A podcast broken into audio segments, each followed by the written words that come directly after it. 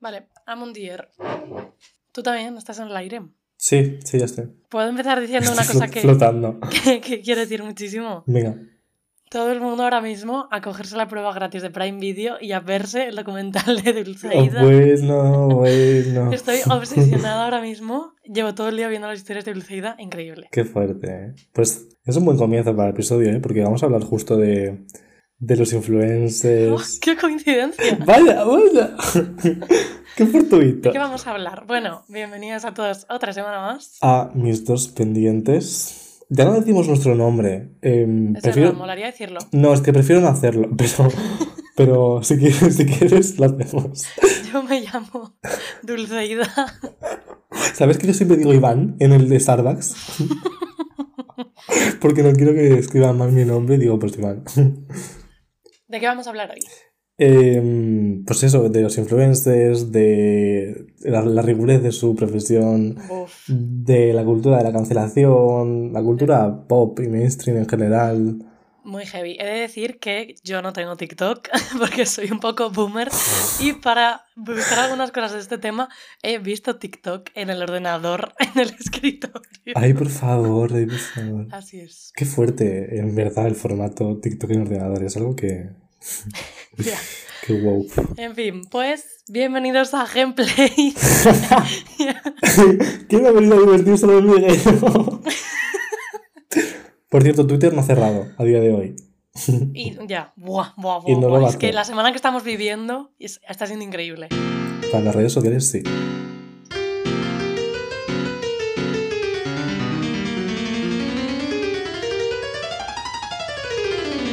Vale, venga, las, las redes sociales. Yo quiero empezar hablando, las artes. Yo quiero empezar hablando por la cultura de cancelación.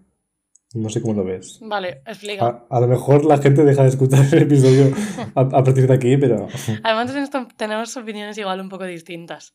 es, es que me parece gracioso empezar por ahí. Vale. Em, ¿qué opinas de la cultura de la cancelación? ¿Qué opinas de que cuando a- una figura pública algo controvertido se le cancele de inmediato y se le prohíba el... no sé? Yo supongo que aquí hay- habrá gente que me odie porque voy a sacar la parte mía de liberal, que no mola, pero bueno. Tío, me parece que si alguien hace, algo mal, a tope con decir, tío, lo has hecho fatal, lo que sea tal, pero em, cancelar 100% 100% a alguien por un hecho concreto me parece injusto. Entonces, uff, igual me estoy expresando mal. Sí, me parece bien que a la gente que hace cosas de mierda de manera, bueno, todo el rato o varias veces, en plan, tampoco hace falta que lo hagas todos los días. Eh, sí que hay que dejar de darles el apoyo, hay que dejar de seguirles, de todo. Pero bueno, que si algún día te has colado o algunas veces has hecho cosas así que no sé qué, pues bueno. Ya, Tampoco- lo que pasa es que creo que es difícil establecer la línea donde, donde hasta dónde es un error y hasta dónde te puedo cancelar. Uf. Que yo opino lo mismo, yo creo que, que si es muy grave, obviamente has perdido tu privilegio y has perdido todo lo que conlleva que yo te siga, por lo menos. Pero es cierto que hay otros errores que a lo mejor no te has dado cuenta, es tu problema no haberte informado o no haberte, Hmm. ¿sabes? Haber metido la pata ahí, pero bueno, que es perdonable también. Pero claro, ¿dónde está ese límite? ¿Dónde está el, vale, es un fallo, puedes aprender de ello y, o hasta aquí? Uf, ya, a ver, para mí el límite está en cuando, quiero decir, tú eres un personaje público y tienes que responsabilizarte de ello, que ya hablaremos más tarde de esto, eh, que cometes un fallo y dices, oye, perdón, lo he hecho mal, lo que sea tal, bueno, pues no pasa nada. Pero si veo que aunque digas que lo has hecho mal, que has cometido un fallo, sigues cometiendo ese fallo todo el rato, pues es que eres gilipollas. Ya, yo he tenido mucha controversia con esto porque a personas famosas que seguía veo que hacen algo que, con lo que no estoy de acuerdo éticamente y digo, vale, es que me gusta consumir este contenido, pero, pero es, no es lícito que yo siga a esta persona y le siga dando apoyo. ¿Qué hago? Que aquí está un poco Ya. el dilema de separar al artista del, del arte, ¿no? Pero, Buah, buah, separado la obra. No, pero. ¿qué se hace? Pero con los influencers, ¿se puede separar la obra del artista cuando la obra son ellos mismos? Quiero decir, mi contenido soy yo. No puedes separar el contenido de la persona porque. Ya.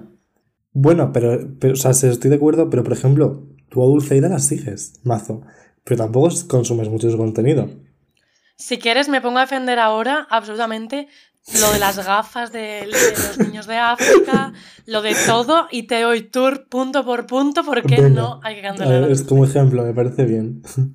A ver, es que la gente no está bien informada de esto. No, pero que sí, que quiero decir, si tú te vas a África, ya el hecho de irte a África está fatal, obviamente. bueno, a ver, tampoco. Tía, irte a África no es problema. Si te vas a África a cuidar a niños negritos, sí está mal, perdón. Eso sí, al, al voluntariado sí. Quiero decir, si tuviera que dejar de seguir a toda la gente que cree que un voluntariado está bien, y supongo que habrá gente que esté escuchando esto que pensará que hacer un voluntariado está bien. No, no está bien, está de puta pena. Mm, Revísate, por Dios. Ya, es que la, la ignorancia es como la base. Pero bueno, creo que no fueron de voluntariado, ¿eh? No lo sé. Obviamente, darte un jacuzzi en un país en el que hay sequía o en una ciudad está mal. Lo de las gafas creo que sí que está más descontextualizado, pero sí que me parece que hay cosas ahí que están muy mal. Mm. Y no voy a separar eso, que me parece que está fatal, de las cosas que me gustan. A mí no me interesa la moda, que es de lo que habla Dulceida, pero me parece que dice cosas muy guays. Como persona me parece la hostia, pero eso que no quito que sí, que obviamente sigue haciendo cosas mal. Por las cuales muchas no ha pedido perdón, de hecho. Es que también es muy sencillo. Bueno, es que esto, de esto también voy a hablar luego, de que decir, yo soy consciente de cosas malas que hago. Vale, pues luego... Si siendo consciente las sigo, pues es mi movida. También hay mucho... O sea, es muy fácil desde tu casa decir, tía, ¿cómo has hecho eso? ¿Cómo no te has dado cuenta de que eso estaba fatal? O sea, te voy a, te voy a dejar de seguir porque ¿cómo has hecho eso, eh, eso tan feo? Bueno, es que No. tampoco has hecho nada en tu casa, te quiero decir.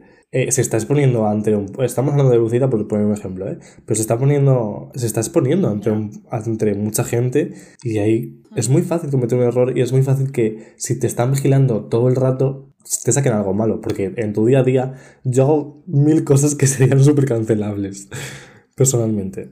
Ya. Pero yo, o sea, lo- mi pregunta hacia ti era, tú sigues a Dulceida, pero no consumes su contenido. Entonces sí que se puede separar un poco la obra del artista en los influencers, ¿no? Maravilla, pero yo sigo a Dulceida porque veo un par de entrevistas y ya está, no me veo sus historias. Ya. Menos ahora que estoy obsesionada, pero... Y esto también es Bueno, ver historias... O sea, yo ahora que estoy obsesionada estoy súper fanática de Dulceida. Que esto también influye, rollo, de eso que tú hablas mucho del fenómeno fan, no sé qué, de tener sí. a tu influencer, a tu ídolo súper, wow, mitificado. Es- esto deberíamos haberlo hablado en el último, en el último episodio, el de la idealización, pero se nos fue realmente. Y tiene mucho que ver, que es que Hmm. si idealizamos también a una persona que es famoso, que no conocemos nada de su vida. Yo tengo muchos amigos y amigas que si alguien que les gusta mucho hace... Que son gays. Sí, realmente sí, porque solo, se me ocurre eh, Harry Styles o Ariana Grande o personas así. Entonces, si ese tipo de personas hacen cosas que son cancelables, ellos no serían capaces de reconocerlo. Y tío, eso es, también es tener como fe ciega sobre alguien que, wow. que, que es un personaje, entre comillas, porque está siendo el mismo, pero se está exponiendo y tú no conoces nada de su vida privada. Ya, ya. O sea, sabes lo que te. Obviamente te quiere mostrar. Por cierto, me parece muy heavy lo que has dicho de que mm, Harry Styles o Ariana no pedirían perdón o tal. Que también lo entiendo porque es tu imagen o lo que sea, pero pff, tampoco me parece muy justificable. No, no, Me has dicho que si Harry o Ariana mm, hacen algo mal, no pedirían perdón. o sea, yo me refiero más a que han hecho cosas que no están bien y, y yo les sigo siguiendo y tengo muchos amigos que les sigo siguiendo. Es verdad que yo, una vez que Mm. las han hecho, no... O sea, reconozco las cosas que han hecho mal y digo, esto lo han hecho fatal, la verdad. Pero tengo amigos que no lo reconocen siquiera. Vale, es que ahí también entra, pues eso, tener un poco tú de crítica de sigues a personas que no todo lo que hagan pueden estar bien, puedes ser crítico con ellos sin tener que dejar de seguir a alguien porque ha hecho algo que tú crees que está fatal y que puede objetivamente estar fatal, pero tienes 21 años, ¿sabes? Tienes capacidad de, de crítica. Sí, yo resolvería un poco esto de separar la- el artista de la obra diciendo que por lo menos yo creo que puedes seguir consumiendo el contenido de esa persona teniendo en cuenta lo que ha hecho que no está alineado con tus valores. No, no creo que ignorarlo sea para nada la solución. Y también teniendo en cuenta que si es algo bastante grave, yo creo que puedes seguir consumiendo lo que producen sin, a- sin apoyarles. En plan, si por ejemplo son artistas, Ahí está, sí. puedes escuchar su música de forma. eh, o sea, es que no sé si Sin decir. darles dinero. Sí, sin darles dinero. O si son directores de cine, pues puedes ver sus películas sin ir al cine y darles eh, ese apoyo para que, tío, lo, lo puedes seguir consumiendo si- siempre y cuando no les estés apoyando. O sea, que no creo que, que el dejar de consumirlo sea obligatorio eh, porque no estén alineados con tus valores, ¿sabes? Creo que puedes seguir viendo lo que hacen, pero sin apoyarles. no creo que sea obligatorio, ¿sabes? O sea, obvio, hay varias maneras de hacerlo, pero bueno, Quiero decir, igual sí que es un poco hipócrita decir, ay, es que Kanye West, qué malo es, no sé qué, y luego mm, te compras todos sus discos o lo que sea. Pero de todas maneras, si tú en todas las partes de tu vida eres como súper eh, feminista, súper lo que sea, y consumes el contenido de alguien y le das dinero que es un hijo de puta, pues bueno, estás haciendo 98% bien y 2% mal, tampoco pasa nada, ¿sabes? Tampoco hay que ser de nuevo congruente todo el rato, por Dios. Eso está bien, pero aún así, aunque o sea, aunque seas la peor persona del mundo, en plan, que no seas como súper activista, hmm. si quieres seguir consumiendo. Bueno, es que esto tampoco estoy no de acuerdo. Que es que no me acaba de gustar el. Es que ya en el resto de tu vida ya haces mucho, te puedes permitir esto. Bueno, es que a lo mejor tampoco tengo por qué hacer mucho. Ya, es como compensar. Claro, tampoco tengo que compensar nada. A lo mejor puedo consumir el, contenido de esta persona que eh, está faltando los respetos a, a X colectivo. Pero bueno, soy consciente, lo hago conscientemente. Ya está. Sé, sé que es así y, sé, y me sigue apeteciendo. Eso no es un poco cínico. Es un poco cínico, pero es que tampoco me gusta el. Es que soy vegetariano, entonces puedo ser racista. Perdón. No tiene una cosa que ver con la otra, ¿sabes? ya, ya, ya, es cierto. Es cierto que se cae un poco en lo que he dicho. En plan, si nos ponemos cínicos, pues. no nos a nadie. No, pero. De todas maneras, sí que como mínimo, creo que sí que tienes que ser un poco consciente de lo que sea. No, no se puede separar la obra del artista. Que lo consumas siendo consciente de que hace cosas mal. Pues bueno, pues es cínico pero estás, dándole, estás apoyándole igualmente, pero lo sabes, por lo menos. No puedes ignorarlo. A mí lo que me molesta es que la gente lo ignore. Sí, total, y que no se puede separar.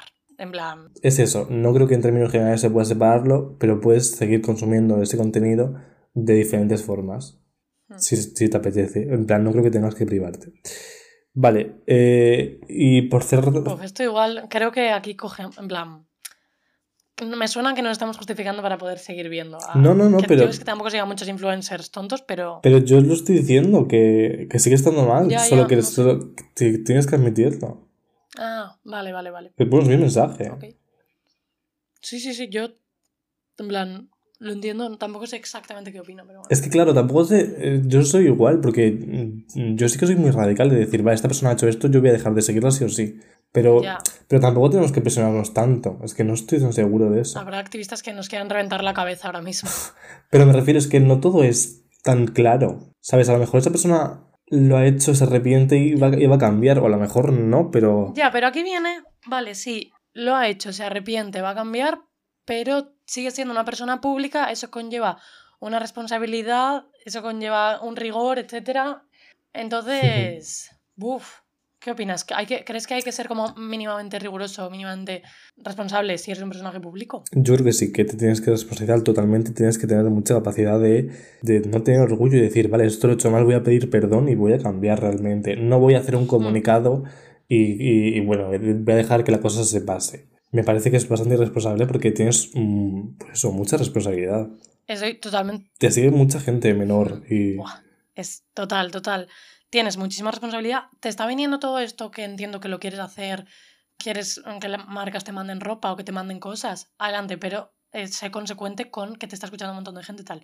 Pero aquí entra una cosa, cuando una vez que Podemos, el partido político, tuvo una crisis, Pablo Iglesias salió diciendo que creía que una de las razones por las que habían tenido esa crisis era porque se habían visto las fracturas internas del partido, rollo que estaban mal por dentro, entonces la gente había dejado de confiar en ellos o algo así. Y yo pienso que los influencers piensan un poco esto de, ay Dios mío, si ven que me equivoco, eh, van a dejar de confiar en mí o van a dejar de tenerme como referencia tal. Yo pienso que no debe ser así, que tú arrepintiéndote y tú pidiendo perdón y asumiendo tus errores y responsabilizándote, está bien. Pero bueno, entiendo que es otra visión con la que no estoy de acuerdo, la verdad. Ya, pero también creo que le hace más creíble, ¿no? Te deja de ser una figura tan... Ya, cierto. Y te, te acerca más a la gente. También depende de la imagen que tú quieras llegar, porque a lo mejor no te apetece nada que te conozcan realmente. Ya, pero bueno, también la imagen, si tú, la imagen que tú quieres dar es la de alguien que no se equivoca nunca, pues bueno. Pero bueno, que también es respetable, pero pues tío, pero eso habrá gente a la que le sí, sí. manchacará un poco de joder, nunca se equivoca esta persona que tengo yo como referencia, porque yo sí que me equivoco. Ya, pero bueno, yo también sigo mucha gente que, que es muy poco problemática. De decir, es que nunca he visto que se haya, ¿sabes? Como expuesto en política o diga nada.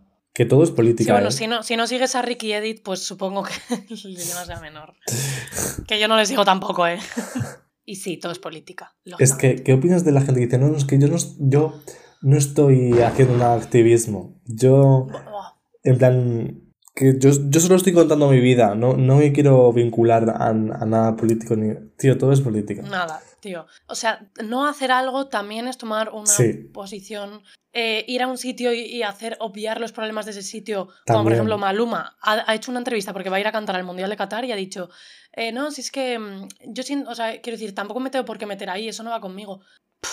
no puedes eh, hacer como que el mundo no va contigo, es que tú vives en el mundo y ya está, te sigue la gente y no, no hacer algo también es hacer algo. Totalmente. El silencio también es una respuesta. Y también he visto una declaración, no sé de qué futbolista, no voy a decir un nombre por si acaso, pero que decía eso, que, que él sí que iba a ir a jugar y se iba a quitar, de hecho, como un símbolo LGTB que tenían en el traje, porque es cultura y, y, y, es su forma de ver las cosas y hay como que adaptarse. Y tío, el odio no es una opinión. Pues nada, mi niño, dale. El odio no es una opinión, es eso. Una vez, en medio de un debate de clase, que el profesor como que opinaba algo así, yo le dije, bueno, pues cuando maten a tu hijo por la calle, me dices que quieres que respetar su cultura. Claudia. Y fue como, wow, Claudia, igual, ahí te pasaste. bueno, en verdad no te pasaste, no. Es que la gente que no se moja es la peor realmente. En plan, tío, toma una decisión. Puede ser una, un nazi, pero admítelo. Eh, por cerrar esto, yo creo que tampoco es que sirva mucho porque al fin y al cabo la gente que todo este movimiento del Me Too y, movimientos grandes que, que han destapado corrupción y el Pizzagate y tal, creo que se quedaron como en, en sí, esta persona está cancelada, pero tío, sigue teniendo un trabajo, sigue siendo millonario y sigue estando ahí, ¿sabes? Entonces, creo que en muchos casos graves no funciona y nos enfocamos en cuando la gente comete errores que, al fin y al cabo podían ser perfectamente lecciones que aprendiesen, ¿sabes? Y a, y a todo esto añadir que en muchos casos, o sea, como en todo, se exige mucho más en las mujeres. Sí. O sea, si una tía aspira a un puesto grande y se le da visibilidad en cualquier medio, está expuesta a muchísimas más críticas, a muchísima más responsabilidad y si comete un error, eh, se la cancela muchísimo más que a los hombres. Total, total.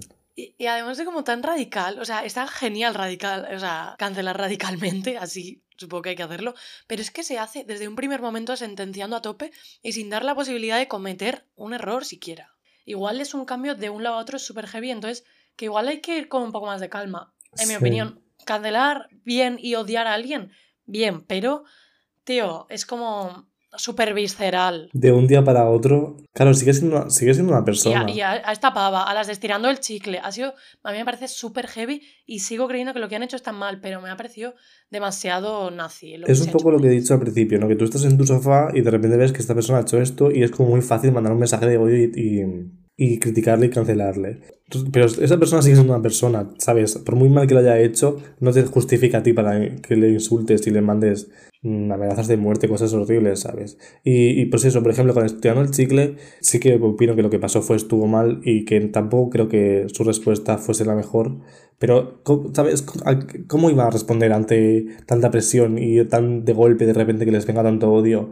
Y, y no solo, o sea, puedo poner mil casos. También algo así reciente que haya pasado, por ejemplo, con la película de Don't Worry Darling, que hubo muchísima controversia y sí que estoy de acuerdo con que todo estuvo fatal, que la pobre Florence Pugh pues lo debió pasar fatal y, la apoyo muchísimo, pero, pero toda esta controversia estoy 100% seguro que se dio porque la directora era mm, Olivia Wilde. Si hubiese sido, bueno, es que, es que en el cine hay mil casos en los que hay películas con una historia detrás horrible y que sigue siendo un, un clásico o que la gente lo recomienda un montón, ¿sabes? Pero como eran directores hombres, pues ah, se, se da por hecho un poco que, vale, sí que estuvo mal, pero la peli está bien. Coño, pues es lo mismo, ¿sabes? O, no, o, no los dos o no canceles a ninguno. Pero si la directora es una tía, ¡buah! Ni de coña, esta película está negra ya, no vais a ver. Claro, hay mucha más presión, opino yo. Y también, enlazando con lo de antes, tío, si hay alguien que ves y que de, de repente hace algo que no te gusta, tú eliges el contenido que puedes ver. Deja de seguirle. O tal, pero ¿Qué te deja a ti que le mandes un mensaje de odio, le insultes por redes, le critiques muchísimo? Eh, o sea, el poder se lo estamos dando nosotros. Si les dejamos de seguir, se lo quitamos. Ya es eso, que realmente nosotros los hacemos famosos. Claro. Igual el problema tampoco es tanto suyo. Pero sí, es cierto, hay influencers que son una mierda. Y a mí me parece bien mandar mensajes de rollo, oye, yo opino esto, lo otro, tal, lo que sea. Claro, una crítica constructiva sí estoy de acuerdo, porque obviamente hay que decir lo que está mal, que crees que está mal por lo menos. Pero que tú eliges a quién sigues. Sí, total. Hay gente que es súper guay, que sube contenido súper bueno y que de, a nivel valores y todo son como la hostia. Por ejemplo, Ibai, que lo has mencionado, bueno, me lo has dicho a mí esta mañana. Sí, sí, Oter, o hay gente que, tío, que hace mucha labor social y no sé. Y sí que se mete en temas políticos, pero, pero lo hace de forma respetable y, y creo que lo lleva muy bien y que son ejemplos a seguir. Opino igual. Y que eso tú eliges a quién sigues en Instagram. Claro. Eh, puedes seguir a gente que te construya y que no sea gilipollas. Claro, si sigues a gente que te cae mal, pues a lo mejor deberías ser tú el que se mide lo que está haciendo. Ya, pero bueno, también entiendo que esto es algo que tú puedes decidir si tienes 20 años. Si tienes 15, estás mm, Ya. en Instagram tal. Quiero decir, yo le mandé una carta a J. Pelirrojo a la parte de correo. Y orgullosísima, pero yo iba a casa todos los días y veía los vapes enteros y no tenía ningún tipo de capacidad crítica ni nada. Ahora lo veo distinto. Entonces, cuidado con que hay niños siguiéndote. Es que ese es el problema, que hay putos niños. Es muy fuerte. ¿eh? Es que accedemos a internet a una edad muy temprana. Porque yo, por ejemplo, empecé a consumir YouTube y tal a los 14, creo. Me Dios, suena. yo en cuarto de primaria o en quinto ya me había visto Ah. todo aquí no hay que enviar por YouTube y ya seguía todo, a todo septiembre 13. Sí, es verdad. No, yo en 2014, no cuando tenía 14, no sé cuándo. que me he liado. Pero sí, sí, que, que, que- Y más ahora. O sea, ahora las, las nuevas generaciones han crecido con, con Sí, todo sí, eso. total. Con TikTok, Dios. Pero no solo ya consumiéndolo, como hemos sido más nosotros, sino que Hay niños influencers. les rodean las cámaras. Yo voy por la calle y veo mm, niños y niñas grabando TikToks. Es como muy natural ver eso ahora. Yo aquí supongo que me sale la boomer que llevo dentro, pero también es que es un entorno tan, tan expuesto al que tú en TikTok, un- una chavala de 14 años que ya puede tener un móvil y, y gestionarlo o lo que sea, está con señoros de 60 años, con gente súper random. Es una exposición Ya. la que me parece que no tienes que estar con 13 años, con 14 años, y el hecho de que los niños estén, bueno, niños, adolescentes pequeñitos, en plan... Es muy peligroso realmente. Y si tú vas ahora a cualquier tipo de influencer madre o padre que grabe a sus hijos, fija- mira los comentarios, mira los comentarios. Hay muchísimos de, de tíos súper mayores en plan creepy, en plan... ¿Qué dices tú? Pero esta persona, ¿qué cojones hace comentando aquí? ¿Sabes? O sea, por favor, haced el ejercicio de fijaros porque es, es muy creepy. Y, y ya No, nada, que... no, que iba a decir que, que ya también el, el hecho de que esos padres y madres influencers graben a sus hijos también es, ¿sabes? No sé hasta qué punto está bien. Ya. Pero bueno, es, claro, es, que si en las redes sociales conviven gente de generaciones tan distintas, es como que hay un punto en no respetar a la infancia y no respetar que tú con 10 años tienes que estar en entornos con niños de 10 años, en general. Y tú con 60 deberías de estar en entornos de gente de 60 y no Es comentando a una puta niña en TikTok. Y es, se mezclan ahí todo eso y bueno, ya, es- es o sea, realmente tampoco quiero hablar tanto de, de si nosotros nos hemos criado nuestra infancia más fuera de redes y ha sido más la adolescencia donde hemos entrado. Pero su infancia está siendo en las redes. Y bueno, esto es algo que está pasando y punto. Tampoco quiero decir, no, es que en mis años, ¿sabes? Whatever. Pero, pero sí que creo que habría que tener un poco más de cuidado con... O sea, no sé si una supervisión parental o qué, pero... Tío, Internet es un lugar muy amplio y aprender las cosas por ahí, que yo he aprendido muchas cosas por ahí, eh, a lo mejor mm, había que comunicarse más, ¿sabes? Y no tener tanto tabú para que tu hijo no tenga que buscarlo en, en Google. sí, sí. Que luego... Que luego... Que, bueno, bueno, bueno, luego crecen locos. Y, y nosotros también, supongo Claro. que hay cosas que sabemos. Bueno, bueno. Por supuesto, por supuesto. Vale, y ha habido unas declaraciones que son por lo que tú me has dicho grabar este episodio, de la Rivers diciendo que los influencers no tienen vacaciones, eh, Lolita Lola, me has dicho, que, por cierto no, te- no tengo ni idea de quién es, solo sé que ha fumado. Lola Lolita. Y la pobre no fuma. No sé, la verdad es que no pillo esa broma, pero bueno, da igual. ¿Ser influencer es un trabajo? Que es lo mismo que cuando hace cinco años los youtubers decían, ser youtuber es un trabajo. Heavy, ¿eh? Vale, que llevamos todo este tiempo hablando de redes y tal y de cómo ha afectado a nuevas generaciones, pero claro, es que también ha surgido este nuevo mercado de consumo y de que te puedes dedicar a él y hasta qué punto tiene, pues eso, validez y... Porque eso es que es un trabajo muy, muy nuevo. Eh, ¿Qué me has preguntado? Que si es un trabajo. Sí. Yo, Que tienen vacaciones. yo considero que sí, que, que es un trabajo, porque todo lo que inviertas tiempo y te dé dinero, pues ¿por qué no vamos a considerarlo como un trabajo, no?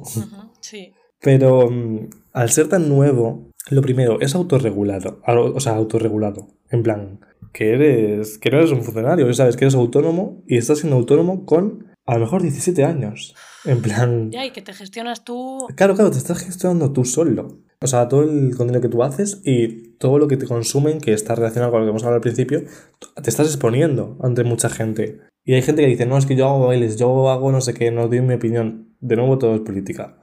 Y es eso, es un trabajo súper nuevo que, no, que ha crecido muy rápido y es como muy difícil como mm, eso, limitarlo, en plan... Sí, sí, y que también, quiero decir, es un trabajo que está totalmente fundido con tu vida personal, porque tú como persona subes Sí. historias, pero tu trabajo es subir historias. Me, me parece que sí que no se considera tanto un trabajo porque igual es algo divertido, algo con lo que te lo puedes pasar bien, tal. Me parece súper carca lo de decir que trabajar solo es trabajar si estás a disgusto o lo que sea. En plan, ¿no? O sea, obviamente es una obligación y tú como influencer Claro. estarás quemadísimo de tener que subir cosas todos los días. Obviamente, trabajar es una mierda porque es una obligación. Hagas lo que hagas aunque te guste. Eso sí. Eso, por supuesto, quiero decir. Pero eh, tú ves a un chaval subiendo vídeos y, ay, no, es que no está trabajando, cuando realmente, eh, sí, además del tiempo que le tienes que dedicar, que pro- probablemente sea menos que le picar en una mina, o no, no sé, depende de algunos. Quiero decir, hay muchísimos influencers que se pasan todo el día desde por la mañana hasta la tarde pegados al ordenador haciendo cosas. Pero... Y hay otros que, que estoy seguro que no hacen nada y, y, y Mm. hacen un vídeo, o sea, hay- habrá de todo. Esto es mucho lo que decía Lola ahorita, ¿no? Que, que hay mucho trabajo detrás de cámaras. Ya. Y yo no, no, lo, no lo dudo. A mí lo que mm, personalmente me molesta es que, que no reconozcan cuando, cuando no lo hay. O sea, está muy bien decir, es que no se, val- se valora lo suficiente, ¿vale? Pero también hay momentos en los que, en los que coño, eh, me estás comparando, eh, a lo mejor, sí, trabajar muchas horas en tu casa y tal, pero que es que hay veces que hay gente, yo por suerte no, pero que, está, que ahora mismo están teniendo tres trabajos du- durante un día. Y de camarero, luego se tienen que ir no sé qué y, y ir a una oficina, tío. Pues ah, no sé hasta qué punto. Es cómodo. Que sí, que no se que no se. Claro. Es muy cómodo y eso creo que sí lo es. En plan, la cosa negativa es que estás como todo el día conectado y como que es más difícil desconectar que igual ser camarero y cuando te vas a casa dejas de ser camarero. Pero aún así es más cómodo. Creo yo, no sé. Es que a mí este debate no me gusta. El de si es un trabajo o no. Porque me parece que es algo tan nuevo, tan innovador, que no se puede caracterizar con estas características de tiene vacaciones, eh, exige mucho esfuerzo físico. eh, tío, no, te requiere mucho esfuerzo eh, psicológico. No te despegas, no, es lo que tú te has dicho antes, no separas tu vida privada de, de lo público. Te tiras todo el día con ello, o a lo mejor te tiras un mes sin hacer nada. En plan, es algo que no se puede medir como si fueses, eh, mm, yo qué sé, asistente de en una oficina. Es cierto, estamos intentando medir cosas nuevas con, con reglas viejas. Realmente. Pero no nosotros, creo que el debate es que Sí, está mal sí, sí. planteado. No lo había pensado, pero sí, total. ¡Wow! Sí que estás puesto en esto, ¿eh? Es que me, es que me prepara mucho esto. O sea, por ejemplo, estoy muy de acuerdo con lo que dijo Lola ahorita. Creo que debería, eh, concretamente, bueno, no ella, no ella, ¿eh? En general deberíais, eh, influencers, como cogeros a alguien que supervise lo que, lo que vais a decir y, y cómo os exponéis, sobre todo en programas o tal, porque mm, aquí creo que sí que deberíais tener, o sea, se debería tener una información, o sea, mejor yo que estudio esto, ¿no? Pero que sí que se debería tener una formación y un... Porque es muy peligroso esto de, de exponerse a las redes y decir cualquier cosa, porque es lo que hemos dicho, hay mucho impacto y mucha responsabilidad. Entonces, la gente debería o prepararse o tener a alguien que le diga, a lo mejor esto lo tenías que decir de otra forma porque tienes razón, pero tienes que ser consciente de tus privilegios, no solo ya como influencer con muchos seguidores, sino, tío, eres una persona blanca eh, que, es- que tiene, encaja dentro del canon, ¿sabes? Es muy- relativamente fácil que tengas éxito. Entonces, eh, no, no te quiero quitar el prestigio de que, de que trabajas muchas horas, pero hay gente que a lo mejor está más explotada que tú, que esto no te quita de nuevo el rigor, pero Sí, pero sí, que tienes que informarte admite que tienes privilegios, sí. Sí, total. Y, y por tener esos privilegios tienes que, joder, eso, informarte por el contenido que vas a dar y tal. Pero ahí, vale, sí, eh, solo habría que decir cosas que estén supervisadas o, o que más o menos piensa un poco lo que dices, tal. Pero una de las gracias de ser influencer o de poder ser youtuber o lo que sea es, bueno, de, de que tu vida, de dedicar tu vida a crear contenido es que todo el mundo lo puede hacer. En plan, tú desde tu casa puedes hacer eso. Si. y, o sea, fue como una manera de como llevar a la, a la base de la pirámide social, pues las redes sociales, la comunicación y todo. ¿Qué pasa si ahora exigimos que la- las personas, los personajes públicos tengan cierto nivel de Se madurez, formen. cierto nivel de, de tal? Entonces lo que pasa es que estamos volviendo a lo anterior. Antes solo podían hacer películas la gente con muchísimo dinero, con no sé qué. Solo podían hacer entrevistas estas tal y se democratizó en la manera que todo el mundo desde su casa ahora puede grabarse una canción, por ejemplo, estaríamos volviendo a la otro. No me parece mal porque me parece importante eh, que las que todo el contenido que está sea de calidad, etcétera. Pero bueno, que algo que se consiguió, que es democratizar la comunicación y todo eso, haciendo que pierda calidad, obviamente, eso se perdería. Además, ¿qué vas a hacer? ¿Un test de madurez a la gente? Ojalá. No, pero tienes razón, tienes razón. Eh, que tampoco quiero que se elitice esto, igual que no me gusta que, que la fotografía o el cine sea elitista. Eh, creo que sí que se ha dar oportunidad a todo el mundo, pero también, por otra parte, creo que, que deberías formarte y prepararte un poco, aunque Mm, sea por tu sí, cuenta. Pero no puedes soltar cualquier cosa por la boca, ¿sabes? Y que sí, que yo estoy de acuerdo en que si tú quieres ser influencer, tengas a alguien al lado, o si no tienes dinero, pues mm, te informes en internet, que es gratis, ¿sabes? Claro, claro. que yo no quiero que cualquier idiota vaya diciendo cosas por ahí. Y tú y yo intentamos responsabilizarnos un poco de saber un poco de qué vamos a hablar, por ejemplo, en cada episodio, ¿sabes? Aunque no tengamos aquí a un asesor. ¿Te imaginas que hay un equipo detrás de Bueno, él? quitando a Kim, que lleva las redes. Pero sí, es como entender un poco cuál es tu círculo de, de acción, hacia a, a quién vas a influenciar y, y ser consciente de ello. No ir como si nadie te hiciera caso. Solo estoy subiendo bailes. Ya, bueno. Bueno, pero sí que, o sea, voy a repetir lo mismo, pero estoy de acuerdo con lo que dijo Lola Lolita, pero a lo mejor es algo que deberías comentar con tu familia en plan, tío, estoy harto porque eh, eh, no me sube, no, me no se me ven los vídeos, el algoritmo de TikTok no funciona, no sé qué. Que si lo dices en público, así sin contexto, sin decir, estoy consciente del privilegio que tengo, pero esto me molesta, que cuando yo me vaya a mi casa siga teniendo que trabajar, si la gente siga escribiéndome, sigan acosándome, tal. Si lo dices sin contexto y sin ser consciente de tu puesto y de tu, mm, pues eso, función social y, y en la sociedad en general, eh, pues se te puede, irónicamente, descontextualizar y la gente lo transgiversa y lo utiliza en tu contra. Y también otro caso así reciente de influencers fue con, con Marta Díaz, que la chica fue a una, a una gala de premios, creo, o de una peli, no estoy seguro, y como que le estaban haciendo una entrevista y se le veía como la luz era cenital y se le veía como el acné en la cara, ¿no? Y muchísima gente fue a, a ese vídeo o a ella a decirle, hay tanto que te grabas eh, es con mil filtros y maquillaje en tu casa y ahí a la vida real es diferente, no sé qué. Tío, Qué ofensivo, ¿no? La verdad. es que... La por parte de la gente. Me refiero, te estás todo el rato llevamos diciendo que te expones muchísimo, ¿no? Pero tampoco es que la gente tenga, por lo menos yo opino que, que tenga el, la potestad de decirte eso. Esa persona tiene inseguridades igual que tú. No tiene que ser activista de nada si no le apetece. Si, se apetece, si le quiere ponerse mil filtros en el vídeo para que no se le note los- el acné, está en su derecho, porque es su vídeo, Ya, ¿sabes? pero bueno, pero, tío, te estás poniendo un montón de filtros. Yo estoy aquí sintiéndome mal con mi cara, con mi cuerpo en mi casa y te veo a ti, que eres la hostia. Yo no entiendo, Tío, ¿eh? pues también estaría. Que te- sí, no estás. Igual puedes no hacerlo, pero, tío. Que no me parece nada bien, en plan, ir a los influencers a decirles cosas, en plan, y pasarte de la raya y todo eso, y lógicamente ir a sus casas ni nada. Pero esas cosas es como, tía, que, joder, Ya, que podías... eh, ser más honesta con tu audiencia. para que yo me sienta mejor. Es que tampoco me apetece, me parece eso válido, porque tú te estás, tú estás idealizando a esa persona. ¿Sabes? Esa persona tiene acné. Otra cosa es que a lo mejor edite las fotos después y tú pienses que, que, que no es así. Pero es que no somos tontos. Las redes no son reales. A mí me parece bien que sean falsas de vez en cuando. Yo no me meto en Instagram para que siga siendo toda una mierda como el resto de mi vida, ¿sabes? Me meto para desconectar.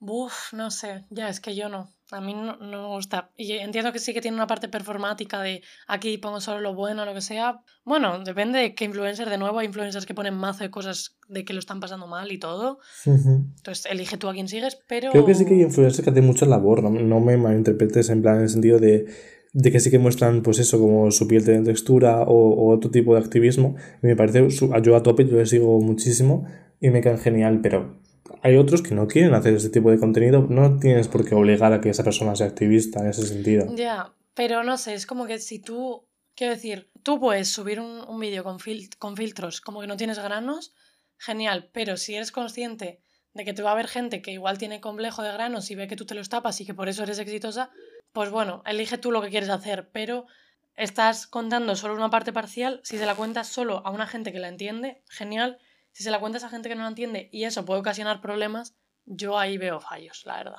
Que, que tampoco me parece súper mal no hacerlo, pero no, opino que, que, no, tío, te sigue gente que tiene un montón de complejo, pues, mm, pues no sé, ten cuidado. Pero bueno, porque yo creo que hay que tener cuidado, pero si, si crees que no, pues ya está. sí, sí, sí, no, pero es que es un tema muy amplio. Yo también, por lo menos, yo en este podcast mismo lo he dicho, cada vez que tengo la oportunidad de mostrar eh, alguna inseguridad o, o, algo en el pasado que me haya creado así un trauma o tal, intento comunicarlo para que cuando alguien lo escuche pues se sienta más comprendido. Así que creo que cuando tienes tanto espacio y tanta eh, impacto, me parece que, que deberías utilizarlo, es mi opinión. Pero también entiendo que si no quieres utilizarlo, que no estás obligado. Quiero decir, yo creo que está muy bien que haya espacios en los que tú puedas hacer lo que te dé la gana sin filtros y, y poner una cara que no tienes granos y no tal, pero creo que tu Instagram, si eres un personaje público, no es ese espacio. Pero bueno, que es mi opinión, no creo que, que otras opiniones están mal, ¿eh? En otras cosas sí, pero en esto no. Ya, es que es, un, es un tema muy diverso, no es una opinión clara.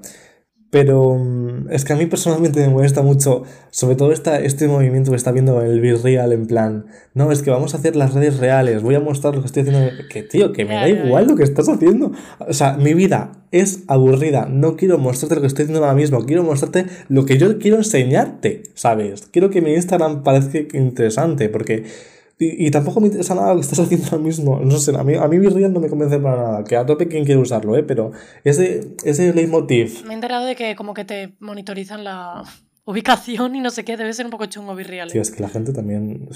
No, pero de esto no me he informado nada. Ya, pero no, no, es nada consciente. La gente comparte su ubicación todo el rato y lo que está haciendo en todo momento.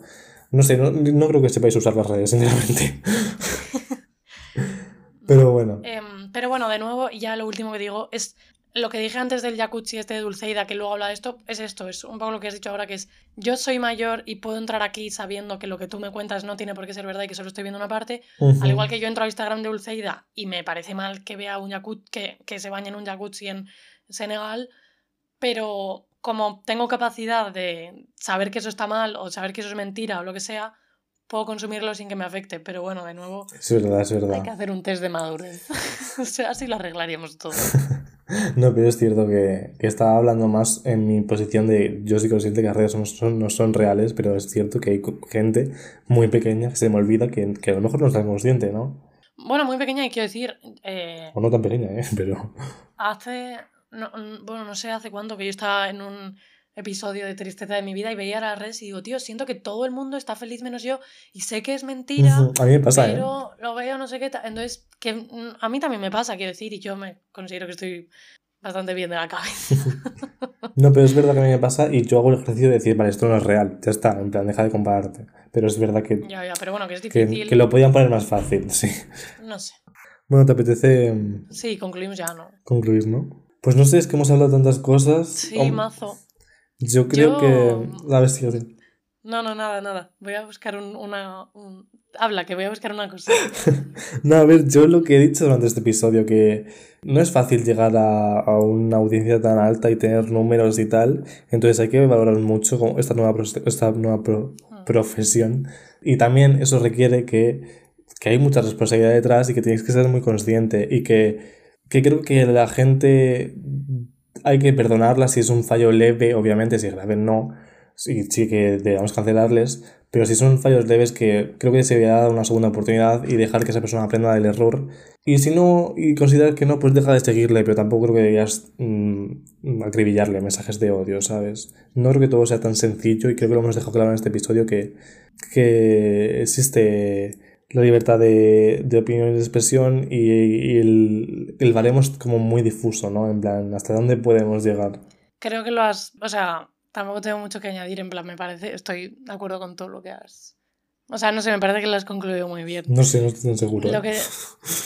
Bueno, yo creo que sí, pero de todas maneras que hubo un, un intento hace seis años en YouTube de coger los comentarios negativos de las redes, de hablar de los haters y de ser como un influencer súper honesto y tal, que se llamaba el Roast Yourself Challenge.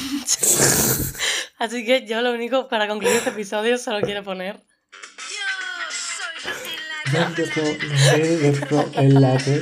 el internet. Vaya, mierda de nombre. Seguro que encima se lo escogió tu nombre. Buenísimo, Rocío. Lo que tiene la fama a cambio de una mamada. es que el Ross Yourself, ves que donde, claro, que vuelvan esas cosas, por favor. Ro ha sido la, Ay, de verdad, cómo ha evolucionado Ro, es increíble. ¿Ves? Pues Ro también es muy... Creo que también es muy buen ejemplo de que, de que se expresa como es y lo que hace en su día, pero tampoco ¿sabes? Se politiviza. O sea, sí que tienen mensajes políticos, pero no exagerados ni. No sé, no sé, no sé qué decir. Tampoco los digo mucho, la verdad. Eh, pero, sin embargo, una de las redes que podéis seguir que sí que se responsabiliza y sube súper buen contenido es en Instagram, TikTok y Twitter, arroba mis dos pendientes. Increíble. Increíble. Y, y, poco más, no sé si quieres decir algo más de, respecto a todo lo que hemos hablado. Es que es, que es como muchísimo tema. En plan. En plan, me parece no me genial esta nueva eh, mimetizarlo en algo porque es que no sé. En plan, hemos, he dicho muchas es cosas y muchas contradictorias, así que os escucháis el episodio otra vez, ¿sabes? Es, es cierto, es cierto. Reflexionar sobre todo lo que hemos dicho porque. Eh, hay cosas con las, que, con las que ya no estoy de acuerdo siquiera. En plan, las acabo de decir, ¿sabes? Sí, y, y yo también. Pero no pasa nada. a tope, a tope. Y nada, voy a cerrar con algo así más leve para... Porque así como muy intenso el episodio, no me apetece algo más. Y quería lanzarte la pregunta de... De que cómo describirías un color. Es que lo estuve pensando el otro día. Y en plan, tío, ¿cómo le dices a alguien ciego o daltónico que, que este color es de este color? Tío, eso es como, como la movida esta de que igual hay un sentido que no tenemos, para, para, recibir un fenómeno increíble que está sucediendo ahora mismo, pero no lo estamos percibiendo. Pues eso mismo. La ecolocalización. A ver, pero he, de decir que yo en mi interior pienso que ser ciego significa cuando te tapas los ojos y empiezas a ver rojo porque te has apretado los ojos. Yo creo que los, ciegos ven colores porque pasa eso. Seguro que no. Tío, ¿sabes? Una vez también, también tenía esa duda y una vez creo que lo busqué o no sé si me enteré por algún lado y me dijeron, o sea, y busqué y leí, ¿cómo ves por el codo? Intenta ver por el codo, ¿no puedes? Pues es igual. Tío, o sea. Es heavy.